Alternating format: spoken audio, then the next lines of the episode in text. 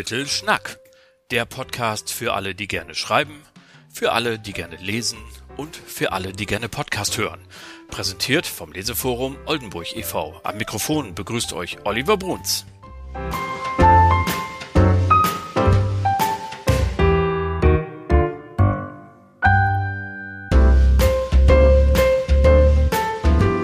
Herzlich willkommen, liebe Schreibenden, liebe Lesenden und alle weiteren Zuhörerinnen und Zuhörer.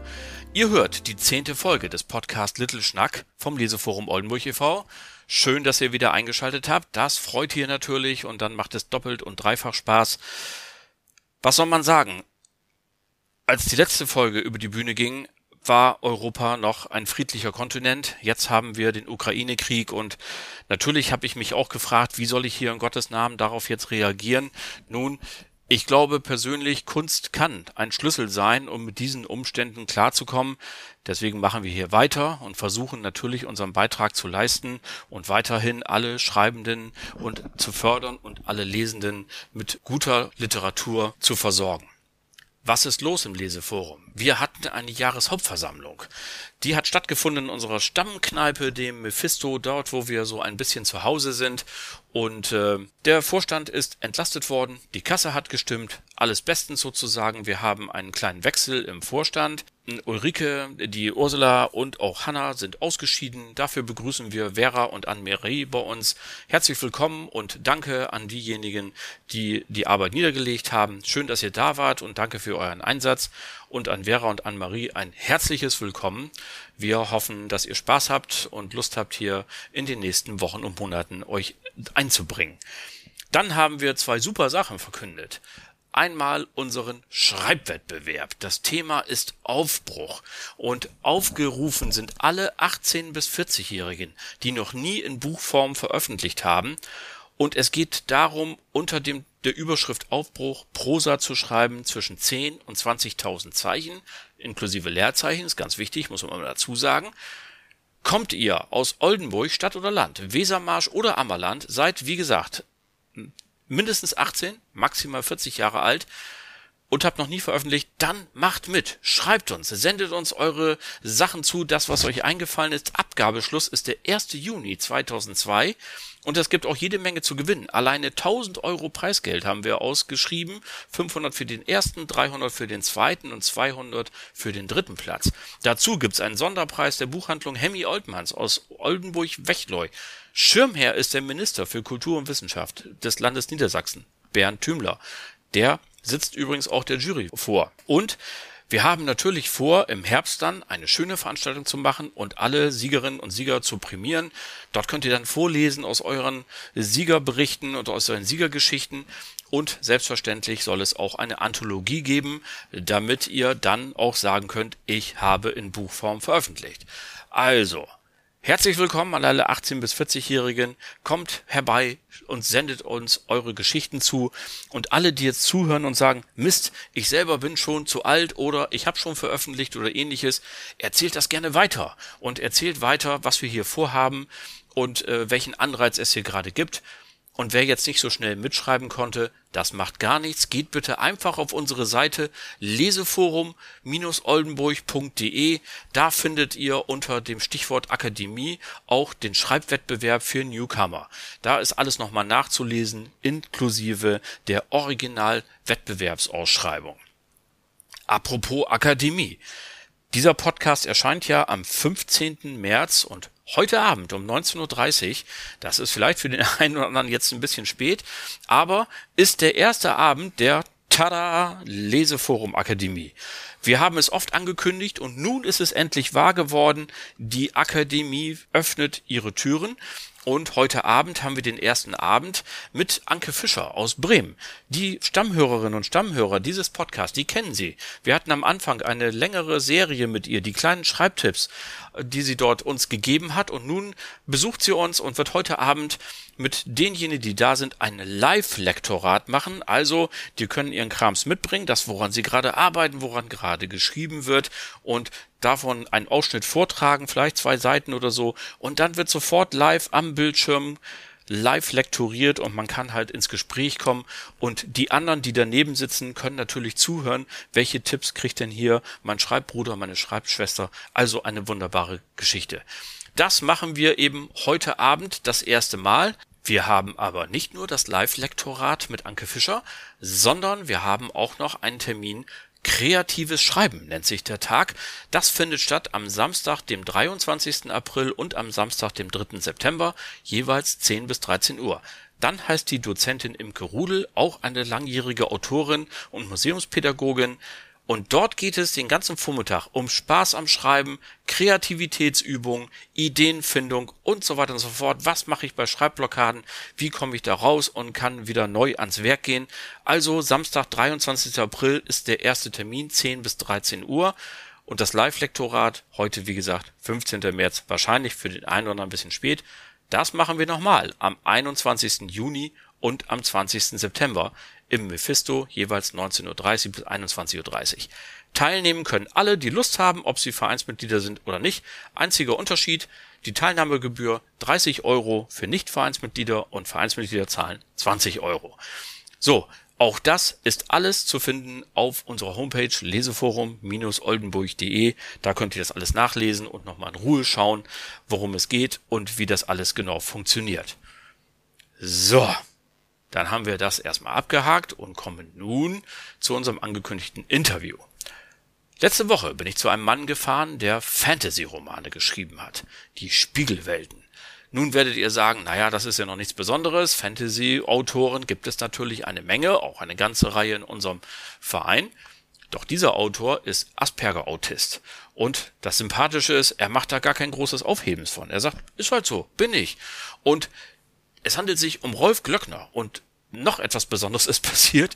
Als ich bei Rolf zu Hause ankam und mein Aufnahmegerät aufgebaut habe, stellte ich fest, dass ich alle meine Notizen vergessen hatte.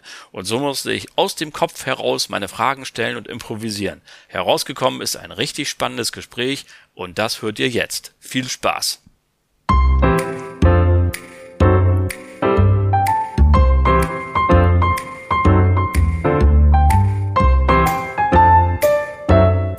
Würde die Eingangsfrage vielleicht so formulieren wollen. Ähm, du hast dein Leben lang äh, etwas mit dir rumgetragen und gehst auch offen damit um. Also schreibst mhm. das ja auch in deinen Kurzbiografien, die man im Netz lesen kann. Das ist ein Asperger-Autist. Aber gleichwohl schreibst es jetzt hier auch nicht aufs T-Shirt.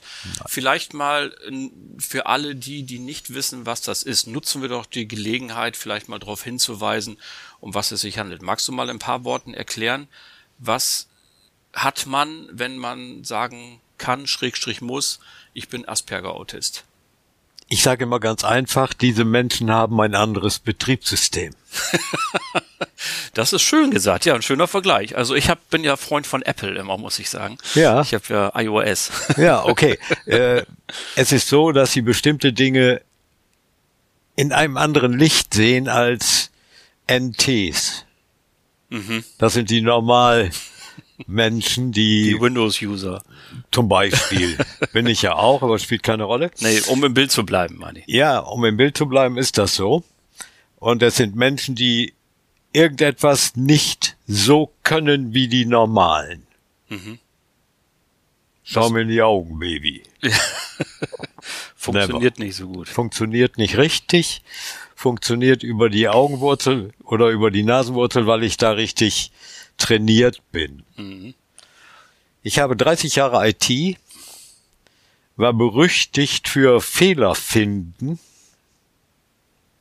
Das ist eine Fähigkeit. Ich schaue so ein Coding an. Also so seitenweise diese Zahlendinger da, so, ja. wo unser einer. Guck vorsteht. mir die an, guck mir die an und sag zu dem Kollegen, was machst du? Sagt er, das geht nicht. Ich sag, kann ja auch nicht. Guckte mich an, sagt er, wieso kann das nicht? Ich sag, da ist der Paragraph ah, nicht zu Ende. Ach, guck. Ich sag, mindestens ein Semikolon. Guckte mich an, sagt, das gibt's nicht, ne? Und das ist nicht einmal passiert. Und dann, äh, andererseits hast du mir im Vorgespräch auch erzählt, Witze sind komischerweise auch nicht so dein Ding, ne? Die verstehe ich nicht. Ich lese gerne die Witze in der Nordwestzeitung. Ja. Die sind so schwach, dass selbst ich die verstehe. Ja, gut, immerhin. Aber äh, gut, also Comedian bist du ja nicht geworden. Was du denn so literarisch äh, bisher vollbracht hast, dazu kommen wir gleich zu. Äh, groß geworden in Georgsmarienhütte, also südlich von Osnabrück. Ja. Äh, da im, wie du in deiner eigenen Biografie mal schreibst, im äh, Schatten des Stahlwerks. Und ähm, dann, ähm, ja, du hast es schon erwähnt, 30 Jahre lang ITler gewesen, durch Zufälle, wie das Leben so spielt, da reingeraten. Ähm, aber schreiben tust du ja erst seit dem Ruhestand, wenn ich das richtig gelesen Das ist habe. richtig. Und dafür gibt es ja einen schönen Auslöser. Und die Geschichte ist ja so schön. Manchmal fragt man sich ja, wie kommen Autoren denn dazu, dass sie zu Autoren geworden sind? Und du hast eine schöne Geschichte. Erzähl uns die doch noch. Das war hier nebenan. nebenan dieses Jahr ein Dachausbau, dem, oder ein Dach, was wir aufgestockt haben. Und dann war da immer noch so ein Raumrumpelkammer für meine Frau. Da stand so alles. Und da stand ein alter Frisierkommodenspiegel mit diesen zwei Klappteilen an der Seite. Die kennt heute kaum noch jemand. Und da fehlt, war nur noch das Mittelteil. Und von diesem Mittelteil, ich saß unten, hörte einen Krach und bin dann raufgegangen, war der Spiegel runtergefallen Ach, habe ich den angeguckt, habe gesagt, davon könnte man eigentlich eine Geschichte schreiben. es Das lagen tausend Scherben auf dem Boden, nehme ich an. er war oder nicht kaputt. Ach, Er ist so runtergerutscht und unten stumpf auf dem Boden. Ist Unten eine kleine Ach so. Detsche, aber der ist nicht kaputt gegangen. ah, verstehe. Ne? Und dann habe ich irgendwie angefangen, was mit Spiegeln zu tun hat. Dann hat's eine Weile geruht. Dann habe ich gesagt, okay, das war nix. Da muss noch ein zweiter Handlungsstrang rein. Das eine ist zu geradeaus. Und habe dann einen zweiten Handlungsstrang reingemacht und dann lief es wie verrückt. Wir müssen jetzt mal für alle, die dich nicht kennen, ja noch mal kurz äh, was dazu sagen, in welchem Genre wir uns bewegen.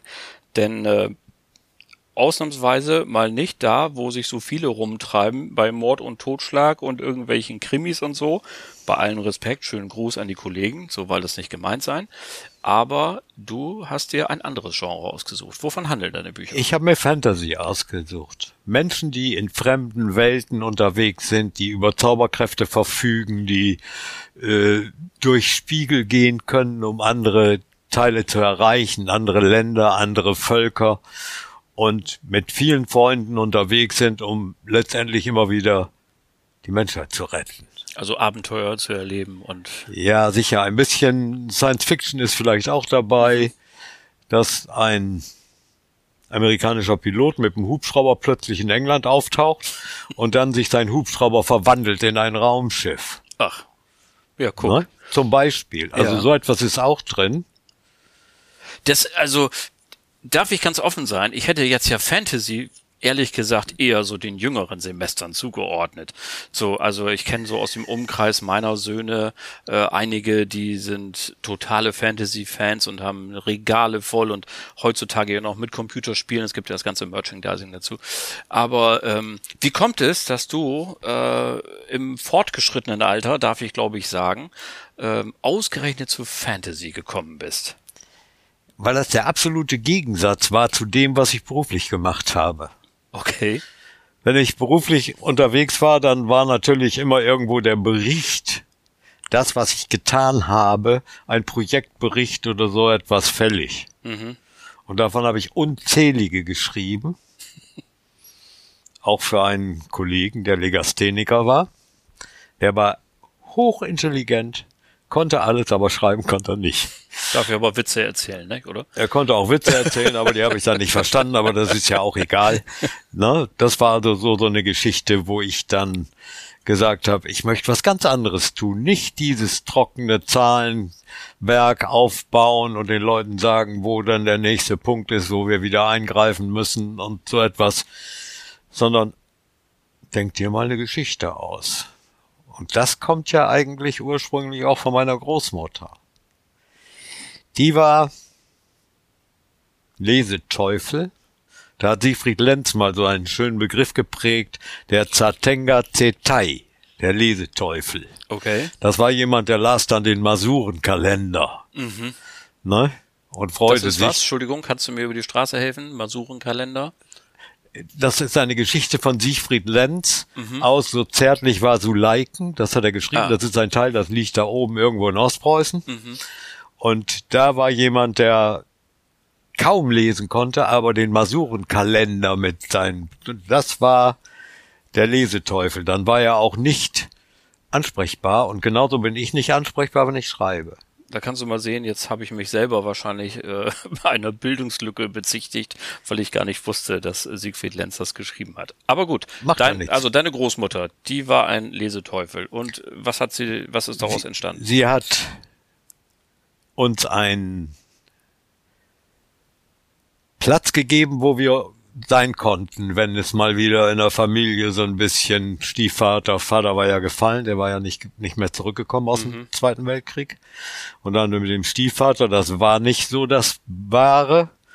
Und sie war der Platz, wo wir hingehen konnten mit Kakao und Keksen. Und Geschichten. Oma, erzähl mal eine Geschichte. Und davon habe ich das vielleicht irgendwo im Hinterkopf gehabt, dieses Fabulieren können. Einfach eine Geschichte erzählen. So aus dem Kopf. Ah, also sie hat nicht vorgelesen, sondern sie hat Nein, sich nein, dann nein, nein, welche nein, nein, ausgedacht. nein, nein. Sie hat sich die Spontan, ausgedacht. Was Spontan. Oma, erzähl mal eine Geschichte. Ah ja, das ist ganz sicher prägend gewesen. Da kann man, Das war ich, prägend, einiges drauf ja. wetten, ja. Das war prägend. Und das war auch toll, weil wir dort immer wieder neue, ich sag mal, Lügengeschichten gehört haben. Denn wahr waren sie nicht. Nö, Ne? das muss Denn was nicht. macht auf diesem kleinen Berg, an dem unser Haus stand, ein Elefant? Den meine Oma dort gefangen, am Rüssel genommen und nach Hause geführt hat. Ne? Ja. Heute könnte man sagen, der kommt vielleicht aus dem Osnabrücker Zoo, der ist ja nicht weit weg, aber Der ist äh, tatsächlich dort rausgelaufen. Sie die ersten Elefanten kriegten, hat er, hatten sie nur zwischen vier Bäumen so ein paar äh, Balken festgemacht und da ist einer, hat sich angelehnt, ist der Balken gebrochen und dann hat einer, der unten an der Straße fuhr, einen Schreck gekriegt, als plötzlich ein Elefant aus dem Busch kam und über die Straße wechselte in den Wald hinein. ja, das ist ja auch schon wieder eine schöne Geschichte. Ne? Das Das hat es also auch gegeben. Das, ähm, ich habe da noch mal eine Frage zu, weil du hast ja eben davon gesprochen, dass Fantasy so dieses genaue Gegenstück zu deinem Beruf war. Ja. Warum hat es so lange gedauert, bis du damit angefangen hast? Wo hast du das Ventil denn in den 30 Jahren zuvor gehabt? Das klingt jetzt so, als hätte sich das wahnsinnig angestaut und dann sich den Platz gesucht in deinen Büchern, die du dann im Nee, Ruhestand... das war wohl nicht so, ich hatte einfach keine Zeit. Ach so, ja. ich war gut. europaweit unterwegs. Okay. Ich habe nicht in irgendeinem Büro gesessen, habe ich auch sicherlich, wobei das Büro meist hier war. Wenn ich nämlich nach vier Tagen irgendwo von irgendeinem Kunden wiederkam, habe ich dann die Sachen von hier aus erledigt. Wir müssen vielleicht mal ganz kurz den Hörern sagen, wir sitzen also hier in Rolfs Haus im Dachgeschoss in einem sehr geräumigen und gemütlichen Arbeitszimmer. Das Haus ist Elkes Haus. Ah, auch das. Das, noch. gehört meiner Frau. Na gut, aber du wohnst hier. ja. Gut, also ähm, du warst viel unterwegs und deswegen ähm, hast du denn in der Zwischenzeit gelesen dann so, wenn du im Flugzeug, im Zug oder wie auch immer warst? Ich habe viel gelesen. das, mhm. Da im Schrank, da im Schrank, da im Schrank, überall stehen Bücher. Unten auch. Da hat mal ein Bekannter gesagt, habt ihr die alle gelesen? Da habe ich na gut hab gesagt, sonst würden die hier nicht stehen. Ja, genau. Alles das, was hier steht, nicht, wurde gelesen. Ja. Ne? Okay, und dann kam, wie gesagt, der Ruhestand, der, die Geschichte mit dem Spiegel haben wir schon gehört. Wie war das jetzt mit der ersten Geschichte? Also häufig ähm, ist ja so diese Begegnung mit sich selber, wenn man das erste Buch schreibt, ja eine besondere. Es ist ja, Ja. Das, äh, dann doch ein ganz besonderer schöpferischer Vorgang. Ging das so von der Hand weg mit dem ersten Buch oder hast du lange Zeit gebraucht? Erzähl doch mal ein bisschen, Ich wie bin ist ja anders. Ich bin, ja, das erste Buch hat zwei Jahre gedauert. Mhm. Weil ich gesagt habe, so nach, nach einem Dreivierteljahr habe ich es hingelegt und habe gesagt, das ist alles nicht stimmig, da muss ich noch mal ran. Und bis man dann da wieder rankommt, denn hier ist ein Haus und da ist ein Garten und da ist dieses und da ist jenes und da sind Enkeltochter inzwischen. Enkeltochter inzwischen. Äh, da sind die Prioritäten dann ein bisschen anders, aber irgendwann habe ich dann angefangen, das nochmal neu aufzusetzen und neu zu schreiben. Oder vollkommen zu überarbeiten. Und erst dann habe ich versucht, einen Verlag zu finden. Das ist ja schon das nächste Abenteuer. Ja, dazu kommen wir gleich bestimmt. Aber erstmal sind wir noch bei dem Skript. Ja. Hast du das äh, dann, dann also überarbeitet und dann aber auch zu Ende geschrieben? Ja. Was und ich bist du schreibe für so ja- ein Typ? Sitzt du dann da von morgens bis abends und sagst deiner Frau, bring mir mal alle sechs Stunden zu essen, ansonsten bin ich da? Oder Nee, das mache ich nicht. wie, wie arbeitest du, wenn Ich du habe eine? Idee, dann setze ich mich hin, äh, schreibe diese Idee und mache was anderes. Ich bin also nicht der Mensch, der ich habe viel logisch arbeiten müssen. Jetzt arbeite ich anders. Ich habe kein Skript gemacht, ich habe keine Person definiert, ich habe dies nicht gemacht, ich habe ich habe einfach nur das, was in meinem Kopf sich gebildet hat, als Fortsetzung des Punktes, an dem ich war, hingeschrieben. Okay. Und wenn ich diesen Punkt hingeschrieben hatte, dann war ich fertig damit. Und dann kam das nächste und das nächste und das nächste. Und ich habe nicht sechs Stunden gesessen oder so, sondern ich habe einfach nur mal zwei Stunden. Ich habe auch mal sechs Stunden gesessen. Ne? Aber so halt, ja, wie die, ähm, wie die Fantasie dann spielt. Ich habe auch dieses Haus mal verlassen und habe mir eine kleine Wohnung genommen, als ich es fertig machen wollte. So für ein halbes, dreiviertel Jahr. In der Zeit habe ich gleich den zweiten Band auch geschrieben. und bin dann wieder hergekommen. Wir Na? haben, wir haben eingangs, äh, darauf würde ich gerne noch mal eben ganz kurz so einen kleinen Haken wieder schlagen, so kurz darauf zurückkommen. Wir haben ja eingangs über den Asperger-Autisten gesprochen und du hast das so schön umschrieben, ich habe ein anderes Betriebssystem als andere. Dieses, dein Betriebssystem, ist das für, für die Schreiberei eher förderlich gewesen oder hast du das Gefühl, dass du mit so vielleicht sogar mit Hindernissen zu kämpfen hattest, die andere mit anderen Betriebssystemen nicht haben? Ich habe sicherlich mit Hindernissen zu kämpfen gehabt, Okay. weil bestimmte Dinge für mich dann nicht schlüssig sind. Es muss also schon irgendwo logisch sein. Ich bin ein Mensch, der logisch denkt, nicht emotional. Emotional kann ich nicht, nicht so richtig jedenfalls. Und deswegen muss auch ein Ablauf logisch sein. Und dann lese ich das anschließend nochmal und sage, äh, das war aber jetzt nicht logisch. Also da musst du in dem Punkt nochmal rein und in dem Punkt nochmal rein und in dem Punkt nochmal rein, damit der Ablauf stimmt. Okay. Das war für mich enorm wichtig. Und deswegen bin ich vielleicht nicht Peter Wolf, der einen aus Friesenkrimi nach dem anderen schreibt, äh, wobei ja das Gerücht geht, er schreibt die gar nicht alle selbst, sondern er hat eine Gruppe von Leuten, die das schreiben. das lassen wir jetzt mal so stehen. Das lassen wir wirklich mal so stehen. Ich kann mir das nicht vorstellen, in der Zeit sowas zu machen. Du, wir hatten ja hier in der zweiten Folge dieses schönen Podcasts den Rolf Ulitzka, der schreibt jeden seiner Ostfriesen-Krimis in drei Monaten. Der bringt alle drei Monate einen neuen Na gut, Krimi macht er raus. nichts anderes. Nö, der ist genau wie du auch im Ruhestand und Mhm. äh, macht nichts anderes und schreibt alle drei Monate. Wahnsinn. Also es hört gar nicht auf. Also der Sind die dann nicht nachher ähnlich? Das weiß ich nicht, habe nicht alle gelesen. das kann ich nicht Ich habe immer die Befürchtung, dass solche Dinge dann ähnlich sind. Und ich habe darauf geachtet, dass bis auf, den Pro bis auf die Protagonisten, die ich drin hatte, Hm. sonst eigentlich nichts ähnlich war. Die okay. Fähigkeiten der Protagonisten und die Personen, die dort waren, ab und zu kam mal eine dazu, dann war fiel mal wieder einer raus im nächsten Band. Nein, aber es waren immer die gleichen Leute, die handeln dort. Von den Spiegelwelten sind Ja. es dann vier Bücher Fünf. geworden. Fünf, Entschuldigung, fünf geworden. Und jetzt aber nochmal für mich. Du hast eben gesagt, als ich dich nach dem ersten Buch gefragt habe, ich habe jetzt nicht besonders systematisch gearbeitet. Ich habe mir keinen Plot ausgedacht, nicht meine Figuren so großartig. Also mir ist zumindest nicht aufgeschrieben. Du hast gesagt, das hatte ich alles im Kopf. Das gilt für alle fünf Bücher. Also Ja. du hast das immer im Kopf gehabt und nie Ja. nochmal gesagt, Mensch, welche Ja. Haarfarbe hatte der denn und war der nun klein oder groß oder dick oder dünn? Das hast du die ganze Zeit im Kopf gehabt und konntest das immer abrufen. Ja. Das finde ich sensationell. Ach, das finde ich nicht.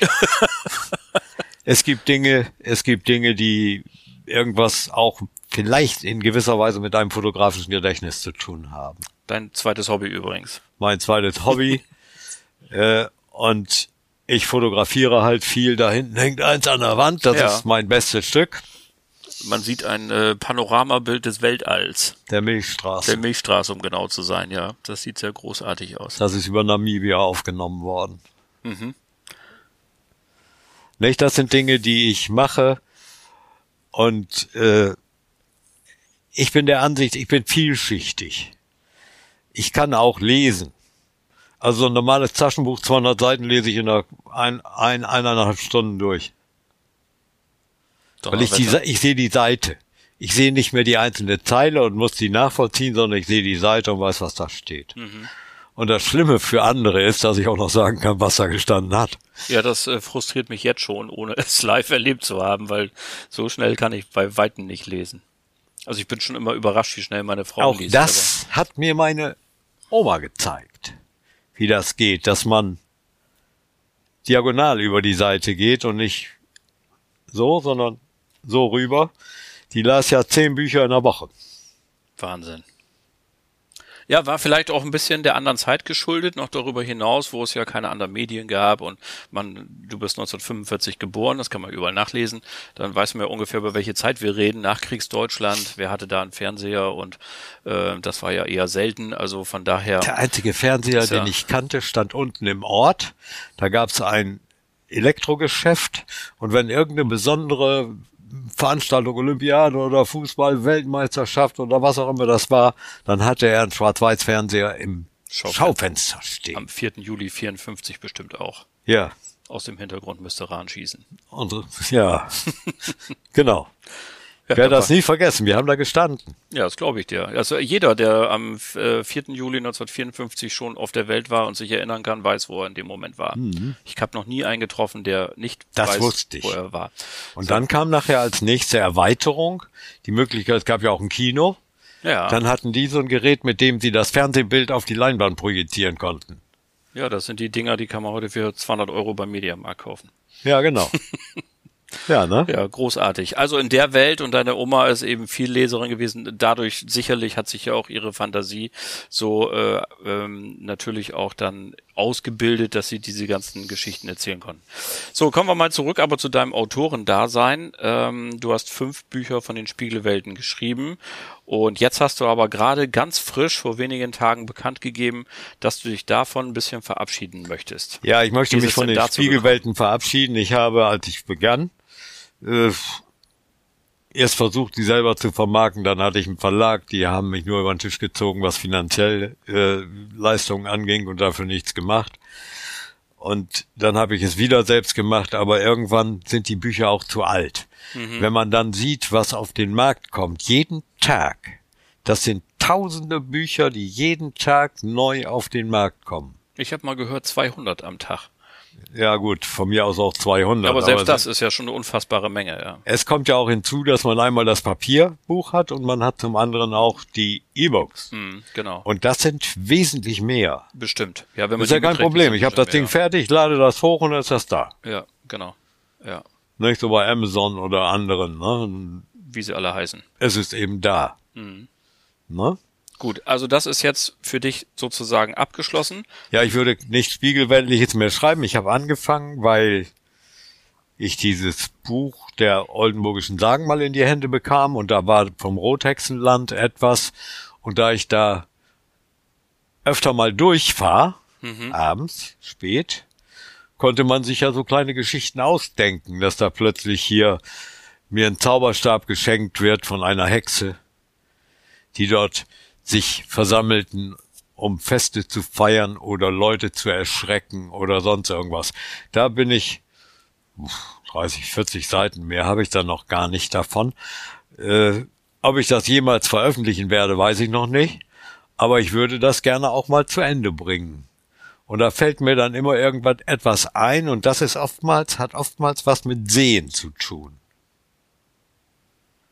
Ich sehe etwas und daraus entwickelt sich eine Geschichte. So habe ich zum Beispiel am Osternburger Kanal, die Geschichte ist im Kopf. Die habe ich nur noch nicht geschrieben. Am Osternburger Kanal entlang gefahren. Es war ein regnerischer Tag gewesen und an einem rostigen Zaun hing ein Wassertropfen. Und in dem Wassertropfen konnte ich die Sonne sehen. Oh, wie schön. Die dahinter stand. Da habe ich ein Foto gemacht. Ja, das Für dieses Foto habe ich einen Preis bekommen. Glückwunsch. Ne? Also das ist eine andere Geschichte. Das hätte ich vielleicht mehr forcieren können. Äh, Fotos, aber es sind auch so viele Leute, was Fotos angeht, unterwegs. Ich habe einige Fotobücher selber gemacht. Mhm. Da habe ich dann bei Wölche, kann man ja ruhig sagen, das sind ja die hauptsächlich Produzierenden, was Fotobücher angeht in Europa, weltweit, weiß ich nicht, aber jedenfalls viel. Und da habe ich mal für einen Kalender ein Foto abgegeben, das wurde dann auch aufgenommen und dann habe ich eine Ausbildung genossen über deren Programme, mit denen man Fotobücher macht. Da habe ich sie dann auf drei bis vier Fehler hingewiesen. Fanden die nicht so prall, aber sie haben sie dann behoben. Und dann habe ich wirklich Fotobücher gemacht, zum Beispiel für, über den Aufenthalt in Namibia. Eins habe ich da oben stehen, steht da oben auf dem Schrank. Was dort alles an Erlebnissen stattgefunden hat, als wir da mit fünf, sechs Leuten waren, um den Himmel zu, anzugucken mhm. und zu fotografieren. Mhm. Ich würde gerne nochmal hinfahren. Ja, da drücke ich die Daumen, dass das äh, funktioniert. Mhm. Ähm, mir ist noch gerade etwas eingefallen zu deiner Arbeit ähm, als Autor. Wenn du jetzt ein Buch fertig hast, also wir machen diesen Podcast ja immer auch mit Blick auf all die, die ähm, zu Hause sitzen und vielleicht auch vor sich hinschreiben, sich überlegen, Mensch, ich würde eigentlich auch gerne veröffentlichen und so und die immer auch vielleicht diesen ersten äh, Schritt so brauchen. Ähm, Hast du, wer ist dein erster Leser? Hast du irgendjemandem, den du das Manuskript in die Hand drückst? Also du hast ja nun gerade gesagt, ich habe diese, diese besondere Gabe, dieses logische Denken und so. Das war ja schon so eine Art Selbstlektorat, das habe ich so rausgehört. Gibt es jemand, der das als erstes liest? Gibt es. Es gibt eine Schweizer Schriftstellerin, mit der ich befreundet bin. Ach, die schickt schön. mir ihre Entwürfe und ich schicke ihr meine. Ah, okay. Und dann gebt ihr euch ehrliches Feedback? Dann gibt sie ehrliches Feedback und sagt, da sind noch Fehler drin. ich sage, das wundert mich nicht, mhm. weil kein Buch ist fehlerfrei. Mhm. Kein Buch. Nein, natürlich nicht. Und deswegen ist es ja auch dieser wichtige Na? Tipp, dass man ja immer wieder sagt, du wirst betriebsblind, ja, also ähm, und ähm, ich kann mich da auch, auch outen. Ich habe ja ein Lyrikbuch rausgegeben und mir ist es zum Beispiel passiert, dass dort ein Gedicht zweimal drin ist, weil ich ja, aus Versehen in meiner Datenbank äh, mit zweimal mit unterschiedlichem Titel abgespeichert äh, habe und das ist mir trotz, obwohl ich das ganze Manuskript persönlich nochmal durchgelesen habe, dann doch passiert. Warum? Weil ich eben dieses Mal auf ein Lektorat, also auch ein privates, verzichtet habe. Ich habe es keinem zu lesen gegeben und bumm, passiert so ein Stockfehler. Deswegen ist es immer eine gute Idee, jemanden dran zu lassen, der es noch nie vorher gesehen hat, zu sagen, lies durch und bitte, bitte gib mir ein ehrliches Feedback. Und die Frau ist Germanistin, ne? Das ist sicherlich förderlich dann. Das ist sehr förderlich. Nochmal, ja. Und sie schreibt eigentlich kleinere Geschichten, mhm. aber sie schickt mir die dann auch her, dann lese ich die durch, dann sage ich was dazu. Ja. Sag, was mir gefällt, was mir nicht gefällt. Genau, also ehrliches Feedback. Ja, super. Ja. Also dann wenn ich das zusammenfassen darf, erstmal auch Menschen mit einem vermeintlich anderen Betriebssystem können tolle Geschichten erfinden. Das können, ist richtig. Können gute Bücher schreiben. Das ist ja schon mal eine tolle Aussage. Zum Zweiten eben, man muss immer den Mut haben, auch damit an die Öffentlichkeit zu gehen. Wir haben aber auch gelernt, das, was in der allerersten Folge dieses Podcastes der Martin Barkowitz schon sagte, er ein Profi-Schriftsteller, Freunde, achtet auf euer Marketing. Es gehört eben leider dazu. Es erscheinen so viele Bücher, man muss sich was einfallen lassen, um halt dafür zu sorgen, dass, dass das einer mitkriegt, dass man ein gutes Buch geschrieben hat. Und was ich besonders schön finde, äh, lieber Rolf, du willst weiter, weiterschreiben und ich drücke die Daumen, dass dir viel einfällt und dass du vielleicht auch sagst, ach, das ist so gut, das gebe ich dann doch nochmal der Öffentlichkeit zu lesen und äh, mach da nochmal ein Buch von. Ja, Ne, so soll es sein. So soll es sein. Ich bedanke mich für das schöne Gespräch. Gerne.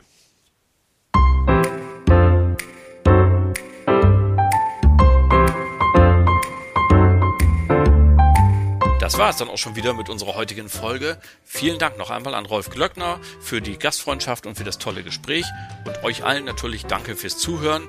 Denkt bitte an den Schreibwettbewerb, notiert euch die Termine zur Akademie, ihr seid herzlich eingeladen und natürlich sowieso zu unserem nächsten Meeting, das wir wieder haben. Das müsste, wenn ich den Kalender richtig sehe, der 12. April sein, Dienstagabend im Mephisto, dann wieder eine Live-Lesung von guten Autoren. Ich müsste jetzt selber nachgucken, wer eigentlich da ist. Aber ihr könnt auch, wie ich auch, jetzt zu Facebook gehen zum Beispiel oder auf den Newsletter warten. Auf jeden Fall feststeht, am 12. April treffen wir uns wieder im Mephisto. Und drei Tage später, am 15. April, erscheint die nächste Folge Little Schnack. Bis dahin eine gute Zeit. Frieden für die Menschen in der Ukraine, allen Schreibenden jede Menge Inspiration, allen Lesenden jede Menge fesselnde Momente und allen anderen auch einfach eine gute Zeit. Liebe Grüße aus Oldenburg, euer Olli.